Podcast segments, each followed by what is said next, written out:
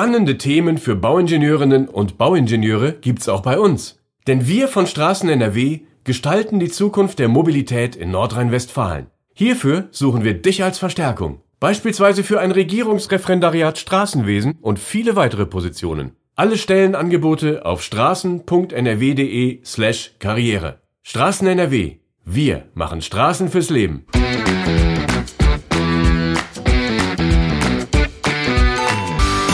Liebe Hörerinnen und Hörer, herzlich willkommen zu einer neuen Folge des Karriere-Podcasts Prototyp von VDI Nachrichten und Ingenieur.de. Mein Name ist Claudia Burger und heute wird es tierisch interessant, denn wir beschäftigen uns mit großen und kleinen Tieren. Naja, im übertragenen Sinne. Unser Gast ist Management- und Karrierecoach Gudrun Happig, die schon mehr als 1000 Führungskräfte, Vorstände und Geschäftsführer im Einzelcoaching noch erfolgreicher gemacht hat. Wir unterhalten uns heute mit ihr darüber, wie man überhaupt an die Spitze kommt, wie man sich dann da auch halten kann und auch darüber, warum dazu der Umgang mit Faunen und Chamäleons gehört. Ich hoffe, ich habe Sie jetzt neugierig gemacht auf das Gespräch mit der Diplombiologin Gudrun Happig, die ich jetzt ganz herzlich begrüßen möchte. Hallo, Frau Happig. Klasse, dass Sie sich die Zeit nehmen. Herzlich willkommen. Ganz vielen Dank. Hallo, Frau Burger. Ähm, ich freue mich. Danke für die Einladung und ja, jetzt wäre ich gerne Zuhörer und würde bei der Anmoderation gerne mitkriegen, was kommt denn da nun als Inhalt? okay, ich hoffe, wir enttäuschen unsere Hörerinnen und Hörer jetzt nicht. Ich frage Sie aber zuerst mal was Persönliches, nämlich, mhm. Frau Happig, Sie sind Diplombiologin von Haus aus und in einem landwirtschaftlichen Betrieb groß geworden. Wie kam es dazu, dass Sie Coach wurden? Es gibt ja schon diesen, diesen berühmten Satz, Leben lebst du das Leben vorwärts, verstehen kannst du es rückwärts. Und ich bin äh, äh, von dieser Biografie, die Sie erzählt haben, voller Engagement, habe ich Diplombiologin, äh, Biologie studiert und hatte meine allererste Führungsposition tatsächlich sofort als äh, Führungskraft. Ich weiß noch, dass ich meine Chefs damals gesagt habe, Leute, ich habe ein bisschen Ahnung von Biologie, aber von Menschen habe ich keinen Plan. Und dann sagten die so, oh, das schaffst du schon. Und dann habe ich äh, viele, viele Aus- und Weiterbildungen äh, genutzt, um da irgendwie das, den Führungsjob auch zu lernen. Und bin, ich glaube, ich habe ein bisschen was richtig gemacht. Auf jeden Fall bin ich die Karriereleiter ziemlich hoch gefallen, war aber eigentlich mit dem Führungsstil wie das da so läuft, nicht so wirklich zufrieden. Und die Managementmethoden haben mich auch nicht wirklich weitergebracht. Und ich habe dann gesagt, ich habe nach einem glaubwürdigen Vorbild gesucht. So irgendwie, die das schon ganz häufig gemacht haben, die in ähnlichen Situationen waren, von denen ich wirklich was für meinen Führungsalltag lernen kann. Und siehe da, ich bin fündig geworden beim erfolgreichsten Unternehmen der Welt, sprich der Natur. Und als Biologin habe ich mir da relativ viel angeguckt. Wie machen die das eigentlich? Weil in der Natur ist das Schöne, der wird ja nicht lange gefackelt.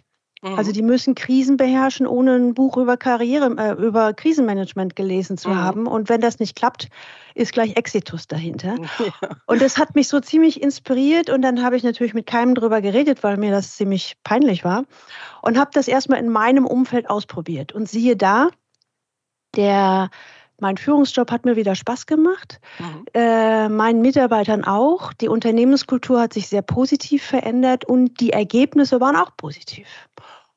Und ich war mittlerweile schon Mitglied der Geschäftsleitung und war so an dem Punkt, naja, was ist denn so wohl der nächste Karriereschritt?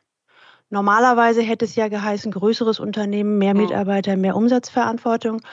Und ich habe, und damals war immer so mein Ziel, ich möchte Professionalität und Menschlichkeit, das muss doch auch an der Unternehmensspitze kombinierbar sein. Das hatte ich mit dem Stil hingekriegt, also mit dem Lernen von der Natur. Und viele in meinem Umfeld haben mich gefragt, sag mal, wie machst du das eigentlich? Mhm. Wie führst du da oben an der Spitze? Mhm. Ja, geht das auch für mich? Und dann habe ich so eher nebenbei so ein paar Impulse gegeben und war ganz gespannt, was machen die draus. Mhm. Und siehe da, dann habe ich zwei Erfahrungen gemacht. Diese Impulse funktionierten auch bei denen. Da mhm. dachte ich, oh, okay, war kein Zufallstreffer. Und ich habe auch gemerkt, dass es zumindest in meinem Umfeld ein hohes Interesse gab, Professionalität und Menschlichkeit an der Unternehmensspitze zu kombinieren. Mhm. Sie haben ja, ja auch mehrere Bücher geschrieben mhm. und eins davon ist jetzt kürzlich erschienen. Äh, da geht es darum, wie man im Top-Management ankommt, wie man dort erfolgreich bleibt. Und ähm, ja, was ist, und es geht um C-Level, wie Mhm. das im C-Level gelingen kann. Und jetzt möchte ich von Ihnen genau wissen, was ist der C-Level? Das ist eine total spannende und auch wichtige Frage, weil die werde ich oft gefragt. Ne? Ich bin jetzt, hm, hm, hm, gehöre ich jetzt zum C-Level? Und ich würde mal sagen, klassischerweise, wir kennen von früher noch den Begriff Top-Management. Und das ist so, das sind die Leute an der Spitze. Und, aber das wird häufig benutzt für Leute an der Spitze in Konzernen. Und das finde ich ein bisschen eng. Und von daher habe ich das jetzt, und es gibt keine offizielle Definition von Top-Management. Und C-Level, zumindest nach meiner Definition, heißt, es ist die oberste Führungsebene in einem Unternehmen oder die, die sich dazugehören, Mhm. äh, zählen. Das kann der Geschäftsführer sein, das kann der Vorstand sein, das kann der Aufsichtsrat sein, das kann aber auch das Board sein. Was allen ziemlich gemeinsam ist, meistens hängt ein C wie Chief im Mhm. Titel drin. Ja. mhm. So ist es dann äh, C-Level als Bezeichnung geworden. Gut, damit man weiß, auf welcher Ebene wir uns befinden.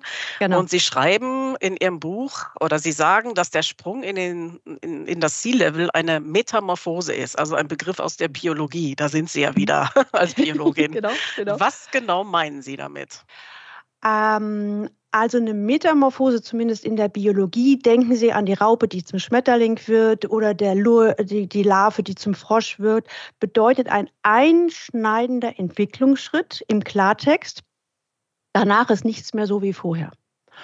Und im Leben einer Führungskraft gibt es davon zwei. Von der ersten wissen wir meistens, von der, von der Fachkraft zur Führungskraft werden. Da dreht sich alles um.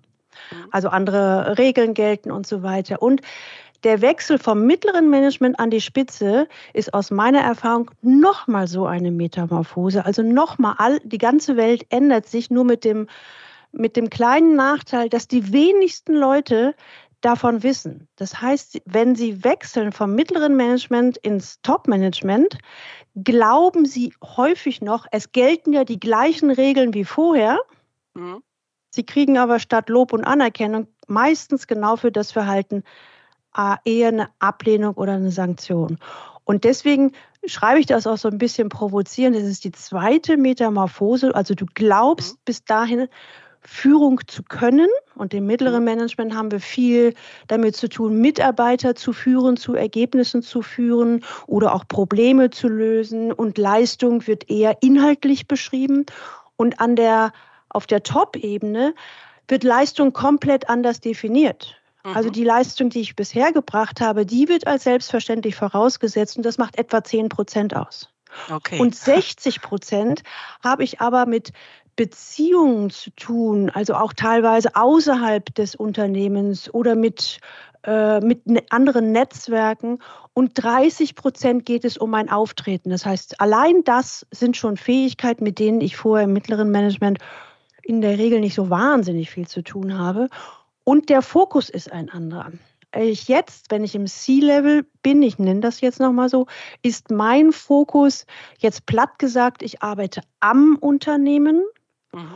und es werden viele Sachen, also ich habe meinen Blick aufs gesamte Unternehmen, nicht nur einen Bereich. Und wie Mhm. funktioniert das Unternehmen als Gesamtes? Mhm. Und das ist sehr, erstens, ich werde kaum darauf vorbereitet. Mhm. Es erzählt mir auch keiner.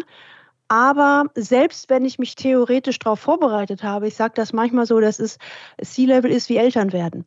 Ich habe vielleicht zehn Selbsthilfebücher ge gelesen und ich weiß, wie, wie Babywickeln funktioniert. Mhm. Das funktioniert, bis das Baby da ist. Und ich merke, die ganze Theorie ist doch anders äh, als die Praxis. Das ist auch wieder ein netter Vergleich. Ich weiß jetzt nicht, ob alle jungen Eltern zustimmen würden, aber gut, lassen wir es dabei erstmal. Ähm, Im Moment gibt es ja einen Fachkräftemangel. Ist das eigentlich so, dass jetzt so junge Leute eher den Einstieg auch ins Top-Management schaffen? Ähm, ist es für diese Personengruppe jetzt ein bisschen leichter geworden als für die Babyboomer und äh, nachfolgende Generationen? Schaffen die den Sprung eher? Also mir lag jetzt gerade als Antwort auf den Lippen, das kommt drauf an. Dann habe ich gedacht, die Antwort ist ja sowas von doof. Also ich glaube, wenn man Lust auf Führung hat und Lust hat, äh, nachhaltig was zu bewegen, nicht nur die eigene Karriere voranzutreiben, sondern auch im Sinne des Unternehmens sind die Zeiten so gut wie selten. Mhm. Weil während es früher eher so war, naja, wenn man das Netzwerk hat, wenn man an einer Elite-Uni war, mhm. äh, wenn man den einen oder anderen kannte, dann war es, und wenn man dann noch BWL studiert hat, dann äh, war die Wahrscheinlichkeit ziemlich groß, dass man da irgendwie hinkam. Mhm. Und vor allen Dingen, wenn man mal oben war oder es dahin geschafft hat, dann blieb man auch da. Das ist heute überhaupt nicht mehr so. Also selbst wenn Sie mal ins C-Level gekommen sind, gucken Sie in den Medien sich die Zeitungen an. Äh, kaum ein Vorstand schafft es ja, seinen ersten Vertrag zu verlängern. Das heißt, es ist viel mehr Wechsel und viel mehr Dynamik drin. Und was aktuell viel mehr zählt, jetzt kommen wir zur Brücke, was, was wichtig ist, es ist so viel, ich sag mal, so viel Unsicherheit da draußen im Markt, dass die Wirtschaft wieder mehr Wert darauf legt, an der Spitze Leute zu haben, die auch Ahnung haben, also ein bisschen fachlich und inhaltlich mitreden können. Und von daher ist es zumindest in meiner Beobachtung ein Eldorado für Naturwissenschaftler, Ingenieure, äh, ITler. Mhm. Und die BWLer haben nicht automatisch den Chefposten. Das, die okay. Zeiten sind wirklich vorbei. Das wird viele Hörerinnen und Hörer freuen. Ähm, Sie sind Biologin und haben eigentlich einen ganzen Zoo der Führungskräfte ausgemacht. Mit welchen Typen habe ich es denn so im C-Level zu tun oder eventuell äh, zu tun? Genau, eventuell zu tun. Ich habe mich so ein bisschen daran orientiert, das ist ursprünglich mal von Wilhelm Reich entwickelt worden, von vielen Leuten äh, weiterentwickelt worden. Es gibt so ein Modell über Charakterstile, dass es acht unterschiedliche Charakterstile gibt. Nie in mhm. Reinform, aber so ein bisschen. Und ich habe festgestellt, davon finde ich aber nur fünf im Top-Management. Auch nicht in Reihenform. Und das heißt, die scheinen ähm, Eigenschaften an sich zu haben, die sich fürs, für das C-Level besonders eignen. Und jetzt kommen wir zum Zoo.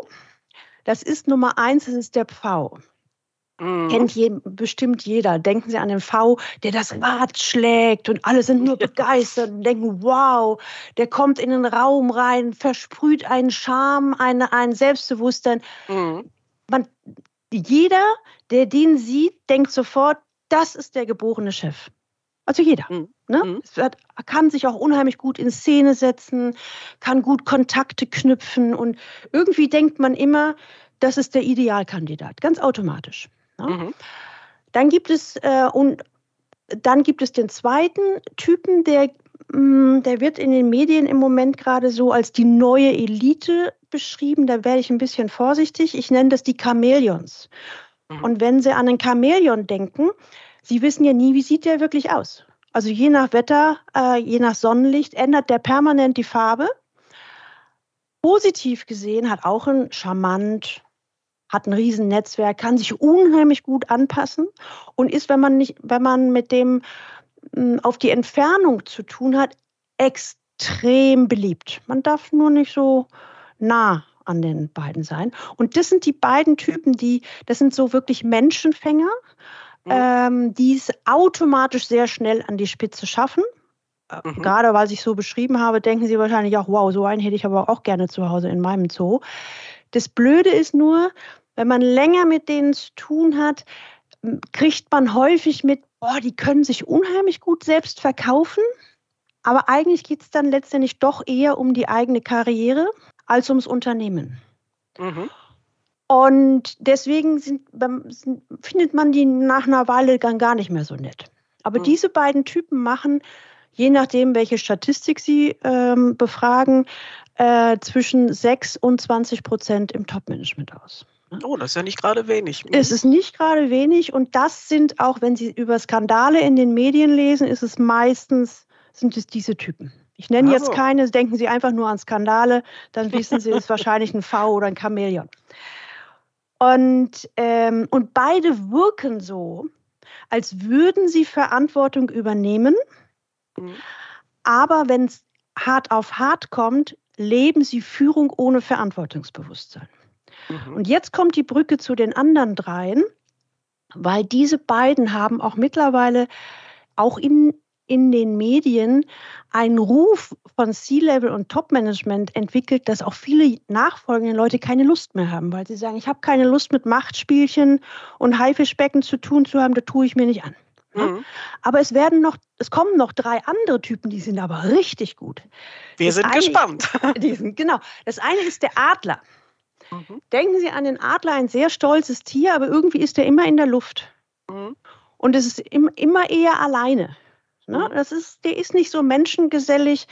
Der verlässt sich auch lieber auf seine Zahlen, Daten und Fakten, also lieber auf die Sachebene. Menschen, uh, mit denen hat er manchmal schlechte Erfahrungen gemacht. Deswegen ist er von der Persönlichkeit her eher ein, was Menschen eingeht, ein misstrauischer Kauz, aber 100% verlässlich. Also viele mhm. Naturwissenschaftler, Ingenieure sind auch Adler. Und ich finde, ich liebte ja, weil solche Leute im C-Level, ist eine sichere Bank. Sie können mhm. sich darauf verlassen, dass was der sagt, stimmt. Mhm. Es ist nicht immer charmant, was er sagt, aber es stimmt. Mhm. Ja? aber für die Mitarbeitenden manchmal ein bisschen schwierig, hört sich so raus. Hör ich so ein bisschen raus. kantig vielleicht, ah, ja. ne? Mhm. aber es ist tatsächlich so, wenn Sie einmal, deswegen mag ich die auch, wenn Sie einmal das Vertrauen gewonnen haben, mhm. der belügt Sie nie. Mhm. Der sagt immer die Wahrheit. Gut. Ne? Und von daher gutes Gegengewicht. Mhm. Dann gibt es an der Spitze noch äh, ich, äh, die, die, ich nenne sie die Wildpferde. Mhm. Denken Sie an mal an eine, an eine, an eine Herde wilder Pferde. Mhm. Da ist immer was los. Auch wenn nichts los ist. Mhm. Ne? Also da ist ein bisschen. Die machen alles verrückt. ja, ich sage manchmal auch als Arbeitstitel gerne Drama Queen dazu. Also okay. es ist immer ja. was los, es ist immer eine Story. Ich glaube, alle Hörerinnen und Hörer haben Bild. ja, genau. Ne? Dann kommen wir zu meinem Liebling, das ist der Gepard. Mhm. Das sind die Leistungsträger, also das sind überwiegend meine Klienten. Geparden ist das absolute, äh, der absolute Gegenentwurf zu Pfauen und Chamäleons. Mhm. Der Gepard, der leistet, übernimmt Verantwortung, übernimmt eher zu viel Verantwortung, äh, denkt nie nur an Karriere, sondern guckt mhm. immer, was ist gut im Sinne des Unternehmens, auch wenn es zu meinem Nachteil ist. Also er bringt immer die gesamte Mannschaft nach vorne mhm. und ähm, hm, der versteht sich nicht so gut mit den Pfauen und mit den mhm. Chamäleons. Und mhm. von den Leistungsträgern gibt es überhaupt im Unternehmen etwa zwei bis fünf Prozent. Das sind aber immer die Säulen. Das mhm. sind meistens die heimlichen Stars. Also je, mhm. und wenn ich Unternehmer frage oder Top-Führungskräfte, sage ich, na, wer sind denn deine richtig Guten? Es werden mhm. immer die gleichen genannt. Es mhm. sind immer diese Geparden, die sich selbst aber nie in den Vordergrund stellen würden.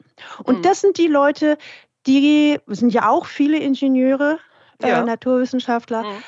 Ähm, Denen drücke ich alle feste die Daumen, dass die sich trauen, an die Spitze zu gehen, denn da gehören sie hin. Mhm. Auch so, um ein Gegengewicht zu Faunen und Chamäleons hinzukriegen. Und haben Sie denn einen Tipp für jemanden, der sich, äh, ja, der eher als Gepard unterwegs ist, wie er sich gegen V in Szene setzen kann? Oder muss er das? Oder wie bleibe ich mir treu und komme trotzdem klar?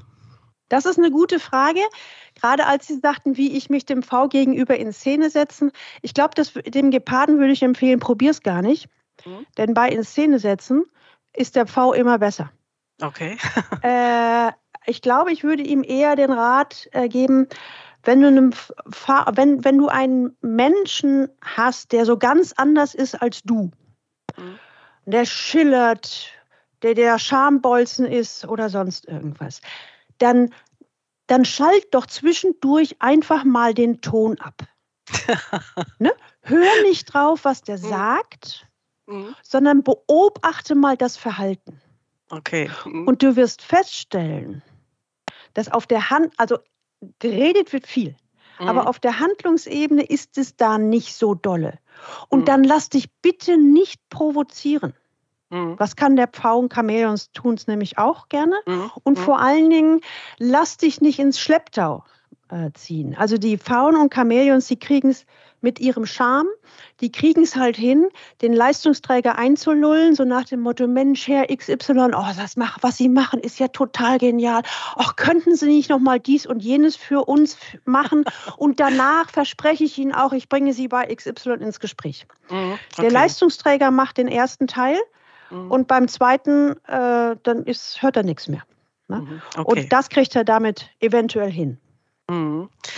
So, jetzt waren wir schon, wir waren jetzt schon ganz weit oben, aber jetzt komme ich erstmal wieder in die Niederung, nämlich wie komme ich denn überhaupt dahin? Wie, wie komme ich in diesen C-Level? Wie läuft das ab? Äh, muss ich auf einen Headhunter-Anruf warten? Kann ich mich bewerben?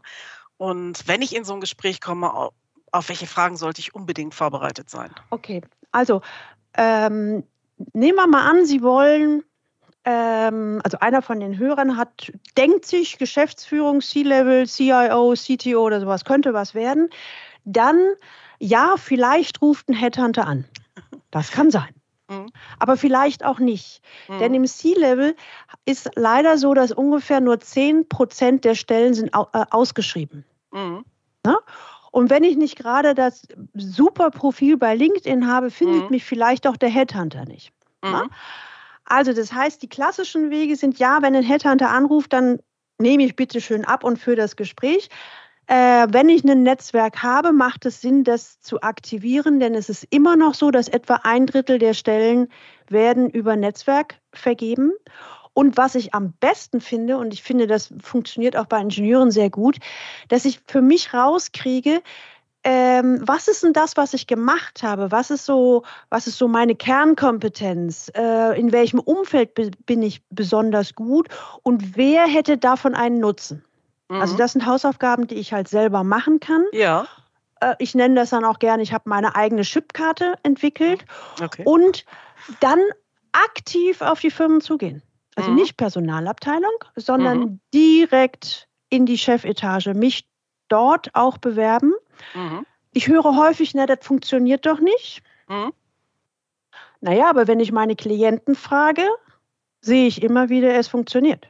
Wo kann ja? ich das denn machen? Zum Beispiel auf einer Messe dann dem Vorstandsvorsitzenden eine Mappe in der Hand drücken oder zum Beispiel sowas. Oder mhm. so viele Messen gibt ja mittlerweile gibt es wieder Messen, mhm. aber oft gibt es ja nicht den Weg. Also mhm. ein Klient von mir hat das so gemacht, dass der erst die Vorbereitung gemacht hat. Ne? Also was mhm. ist das, wem, was ist eigentlich das, was mich ausmacht, wer hätte den größten Nutzen davon. Mhm. Dann ist er in Deutschland alle Firmen durchgegangen, die mhm. ihn interessierten, interessieren mhm. könnten. Die kannte mhm. er ja bislang nur vom, vom Profil im Internet. Mhm. Das waren dann 200.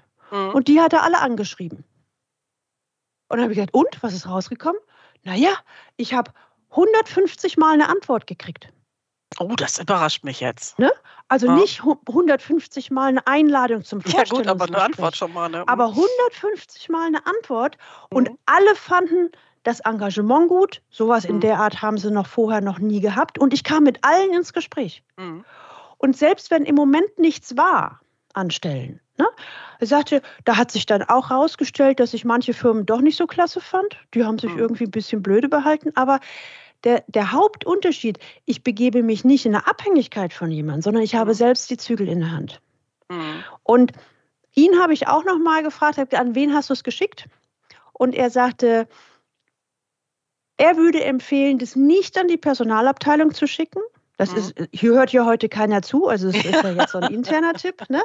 Weil da landet man möglicherweise wieder im normalen Bewerbungsstapel, mhm. sondern direkt der, der quasi Oberchef Hauptentscheider mhm. und dann auch nicht sagen, ich möchte bei euch arbeiten als CIO, mhm. sondern eher, äh, meine Erfahrung ist, äh, ist die und die, da und da liegt meine, meine Kernkompetenz. Also der war zum Beispiel, ich kriege Produktoptimierung, kriege ich, äh, kriege ich am Platz platziert. Ne? Ich mache mhm. aus dem Produkt wirklich das Beste und das, was ich in die Finger kriege, kriegt eine, äh, hat, hat eine hohe Position am Markt. Mhm. Mhm. Ja, das fände ich auch spannend, wenn ich so ein Thema hätte. Ne? Sagt er, ja, und das hat die Leute ähm, aufmerksam gemacht. Und wie dann die Position und Stelle nachher heißt, ist ja wurscht. Mhm. Also ja, so denke ich mhm. zumindest. Ne? Aber so kommt so. man gut rein und es funktioniert. Mhm. So, jetzt habe ich den Job. Also ich habe eine Zusage. Es ist alles gut gelaufen. Ähm, ich habe das äh, Vorstellungsgespräch hinter mich gebracht. Welch, gibt's, können Sie noch kurz sagen, welche Falle sollte ich da möglichst vermeiden beim Vorstellungsgespräch dann? Ja, also ich empfehle zwei Sachen. Ich, ich oder ich fange mal vorne an. Es ist total nachvollziehbar, dass ich mich ins Zeug lege, um die, um die Stelle zu kriegen. Also viele Leute mhm. haben den Schwerpunkt darin, dass ich mich gut verkaufe. Mhm. Davon rate ich erstmal ab. Mhm. sondern ich habe zwei andere Fragen im, im Schwerpunkt. Bitte das Vorstellungsgespräch nutzen, so viel wie möglich rauszukriegen, was mich steht, später wirklich erwartet. Mhm. Also was soll ich denn da eigentlich machen? Na? Und auch wirklich mich trauen, nachzufragen. Und okay. Mhm. möglicherweise steht da ja was ganz anderes, als ich annehme. Das ist mhm. das Erste. Und das mhm. Zweite, wirklich, wirklich zu gucken, passt das Unternehmen zu mir mhm. und passe ich zum Unternehmen. Mhm. Es sind so unheimlich viele Leute, das kriegen Sie wahrscheinlich auch gerade mit, die dann irgendwie eine Stelle haben und innerhalb der ersten drei Monate feststellen, die haben mir ja was ganz anderes versprochen mhm. oder das gefällt mir hier gar nicht. So, und dann muss ich wieder gehen, das ist doof. Mhm. Und meistens ist es ja die Unternehmenskultur, die nicht passt. Mhm. Ne? Und das heißt, und das heißt, die erste Frage, äh, was erwartet mich? Was äh, später, also viel rauskriegen, was mich später erwartet. Passen wir zusammen? Und wenn beides mit Ja ist, dann lege ich mich ins Zeug und verkaufe mich gut. Mhm. Aber in der Reihenfolge erst. Mhm. So, jetzt habe ich den Job und Sie haben auch Tipps für Menschen, die gerade anfangen, beziehungsweise die Zusage haben. Das fand ich ganz spannend. Wie schaffe ich diesen Einstieg am besten, sodass gleich mein, ja, mein erster Aufschlag gelungen ist? ähm, ich glaube, das Wichtigste ist, ich nenne das ja in, in dem Buch, nenne ich das auch Preboarding. Das ist aus meiner Erfahrung die meist unterschätzte Phase. Das ist nämlich die mhm. Phase von der Vertragsunterzeichnung, dass die Tinte trocken, bis zu meinem ersten Tag. Da meinen die meisten Leute, wieso? Ja, da habe ich doch nichts damit zu tun. Ja, aber in der Zeit kann ich mich enorm vorbereiten, was denn, also alles, was ich mich im Vorstellungsgespräch nicht getraut habe zu fragen, kann ich jetzt schon mal fragen. Sagen wir mal, angefangen, wen müsste ich denn jetzt schon mal kennenlernen? Wir reden auf C-Level, ne? Ja. Äh, wer sind denn hier so die wichtigsten Schlüsselspieler? Äh, wer sind, macht es Sinn, die Kunden kennenzulernen oder nicht? Und ganz viele Fragen. Mhm. Da höre ich häufig, naja, aber ich kann doch nicht fragen, dann denken die doch, ich bin doof. Mhm. Sag ich, naja, aber wenn du ein echter Profi bist, dann stellst du die richtigen Fragen, weil mhm. du ja Ahnung hast. Ne? Und dann wissen die auch, dass du halt mitreden kannst. Und du kannst nicht alles wissen vorher. Ne? Hm. Und vielleicht sollte man auch wissen, dass äh, die Hauptkriterien, weshalb Leute scheitern im, im neuen Unternehmen, ist nicht Fachwissen oder Führungskompetenz, hm. sondern es ist, dass die Leute an den ausgesprochenen oder unausgesprochenen Spielregeln oder Normen oder Taktiken, äh, die im Unternehmen, jedem Unternehmen anders sind, dass sie die entweder nicht wissen, sich dafür nicht interessieren oder sie ignorieren. Mhm. Und das Zweite ist die Unternehmenskultur. Also bin ich in der Lage, mich an die Unternehmenskultur, auch wenn ich sie ändern soll, bin ich in der Lage, mich darauf einzulassen und anzupassen. Das sind die beiden Haupt-Knockout-Punkte. Okay. Mhm. Und wenn ich das schon mal weiß, dann trau, und das kann ich ja nicht wissen. Mhm. Dann kann ich aber auch fragen, wie läuft denn das hier? Mhm. Ich sage manchmal, äh, frag doch mal deinen zukünftigen Chef, sage mal, was müsste ich eigentlich tun, um hier nach drei Monaten richtig zu scheitern? ja. Ne? Das ist meistens dann so ein Lacher, dann sagen die, na, das kann ich doch nicht fragen. Dann sage ich, probier's mal. Mehrere meiner Klienten haben das gemacht. Mhm. Und sie haben Informationen, also war auch ein Lacher erstmal, ja, sie mhm. trauen sich ja was. Aber, aber dann hat, haben die Informationen gekriegt, da wären sie nie drauf gekommen. Ja, also sie dürfen zum Beispiel, also wenn der und der im Raum ist, dem müssen sie als erstes die Hand geben. Okay. Oh. Kommt man doch echt nicht drauf. Ne? Ja, das stimmt. Mhm. und ähm, so, was auch, und die meisten, das ist eigentlich so ein, so ein, ein Klassiker-Fehler dass die meisten eben glauben, ich muss den Leuten erstmal zeigen, dass ich Ahnung habe. Ja. Mhm. Und gehen in eine wahnsinnige, ich sag mal fast blinden Aktionismus. Mhm. Das ist der schlimmste Fehler, den man machen kann. Mhm. Warum? Ich glaube, als Neuer beweisen zu müssen, dass ich was drauf habe. Mhm. Aber welche Wirkung hat das bei meinen Mitarbeitern oder bei anderen Leuten? Der interessiert sich ja gar nicht für uns. Mhm. Mhm. Der will ja gar nicht wissen, wie wir sind. Und schon sind die halt so. Mhm. Und ich sage, weißt du, lieber, lieber neuer C-Level, dein, dein wichtigstes Fund, du musst deine Men Mitarbeiter kennenlernen, du musst die wichtigsten Leute im Unternehmen kennenlernen und zwar sehr schnell, weil mhm. ohne die Menschen schaffst du hier nichts. Mhm. Und das schaffe ich eben auch nicht, indem ich Aktionismus mache oder wenn ich immer davon erzähle, ja, bei uns früher haben wir das so gemacht. Mhm. Also der Besserwisser, das ist genauso ja. schlimm. Mhm. Ne? Und das sind eigentlich so Sachen, wenn ich das so erzähle, werden Sie wahrscheinlich auch denken, ja, das ist doch logisch. Aber in dem Moment ist die mhm. Verführung halt so, so groß und ich habe es wirklich erlebt, da ist jemand, äh, jetzt im, im Umfeld mit richtig viel Engagement abgeworben worden als Geschäftsführer für ein neues Unternehmen. Und der rief mich dann, ähm, ich glaube, sechs Wochen später wieder an und sagte, Mensch, wie geht's dir denn? Sagt er, ähm, ich habe gerade die Kündigung gekriegt. Ich sagte, wie bitte?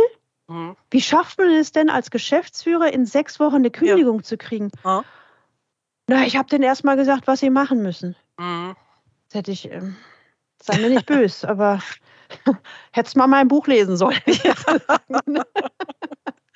Sie haben ja auch geschrieben, man soll äh, zwei Tagebücher schreiben oder zwei Bücher. Das fand ich ganz interessant. Einmal das Eindrücke und einmal das Reflexionstagebuch. Mit welcher Intention? Mit welcher Intention das Eindrückebuch? Das ist wahrscheinlich, wenn Sie sich, äh, äh, ähm, wenn Sie sich eine neue Wohnung, wenn Sie umgezogen mhm. sind, Sie haben eine neue Wohnung, was ist eine Gebrauchtimmobilie meinetwegen. Dann mhm. denkt man ja ganz häufig, oh, die Steckdose Leiste ist falsch und die Fußboden müsste ich mal machen. Das sind alles erste Eindrücke.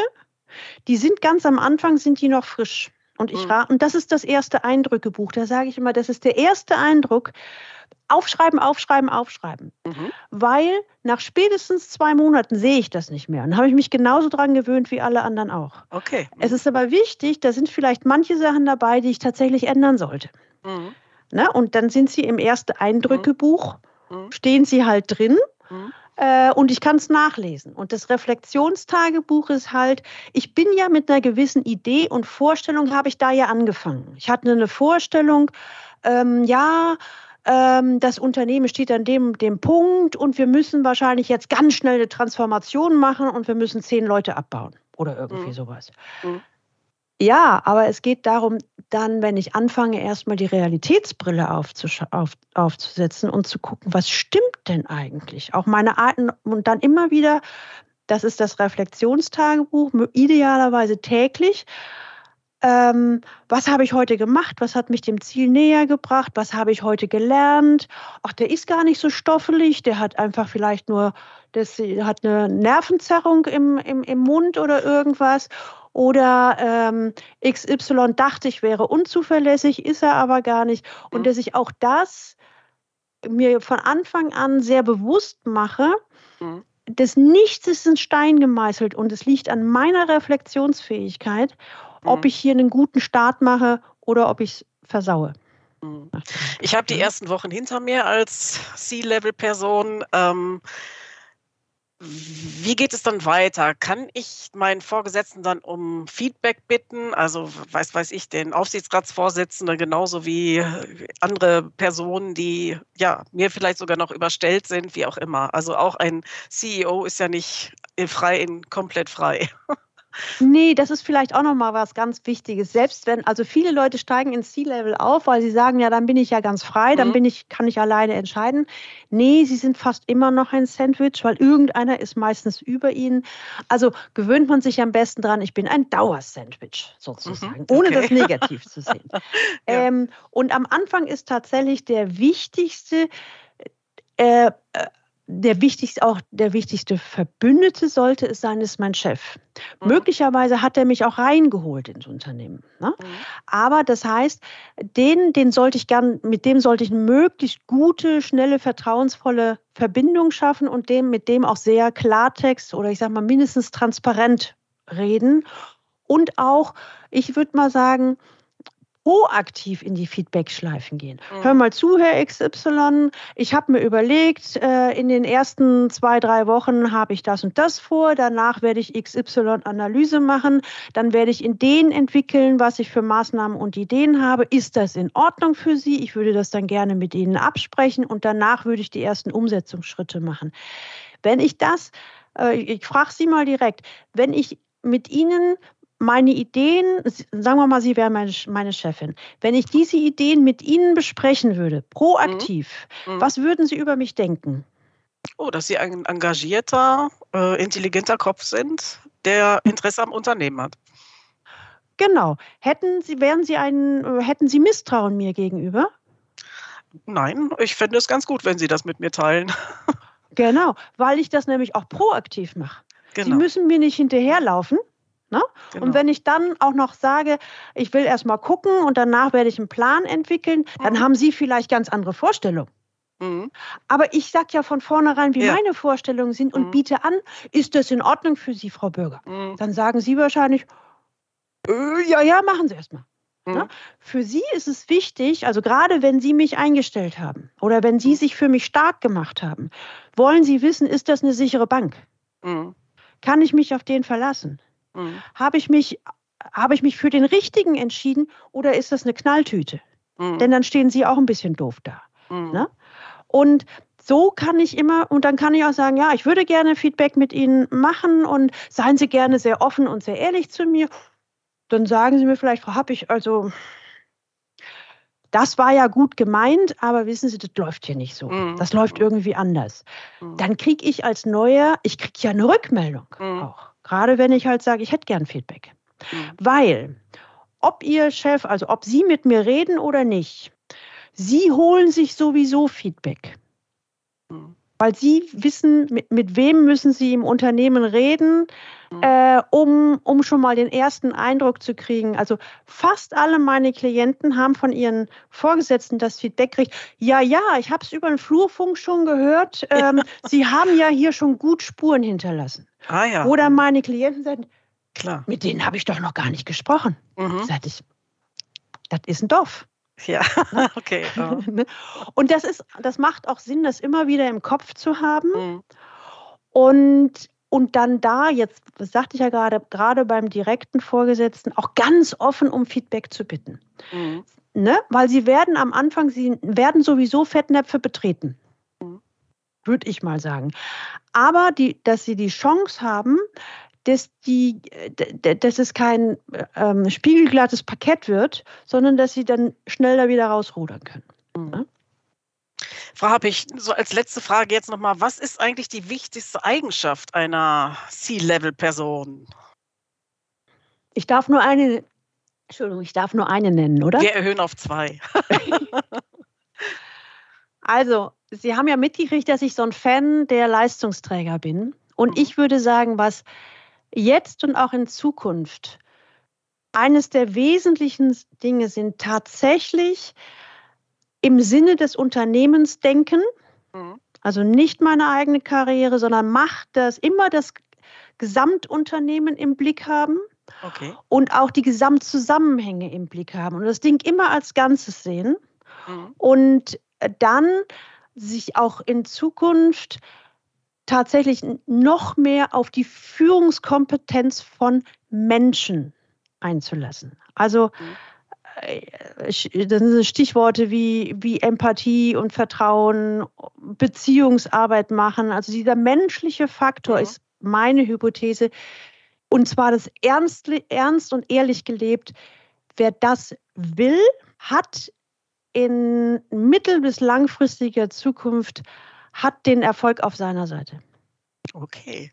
Frau Na, Happig, also, ich hoffe, wir haben jetzt ganz vielen Menschen Mut gemacht, sich auch für ja, diesen, diesen Level äh, zu interessieren und da mitzumischen. Ähm, ganz herzlichen Dank für das Gespräch. Es hat viel Freude gemacht und ähm, ja, dann alles Gute für Sie, Frau Happig, und auch für die Hörerinnen und Hörer. Danke, Frau Burger, für die Einladung. Hat mir auch total viel Spaß gemacht. Danke.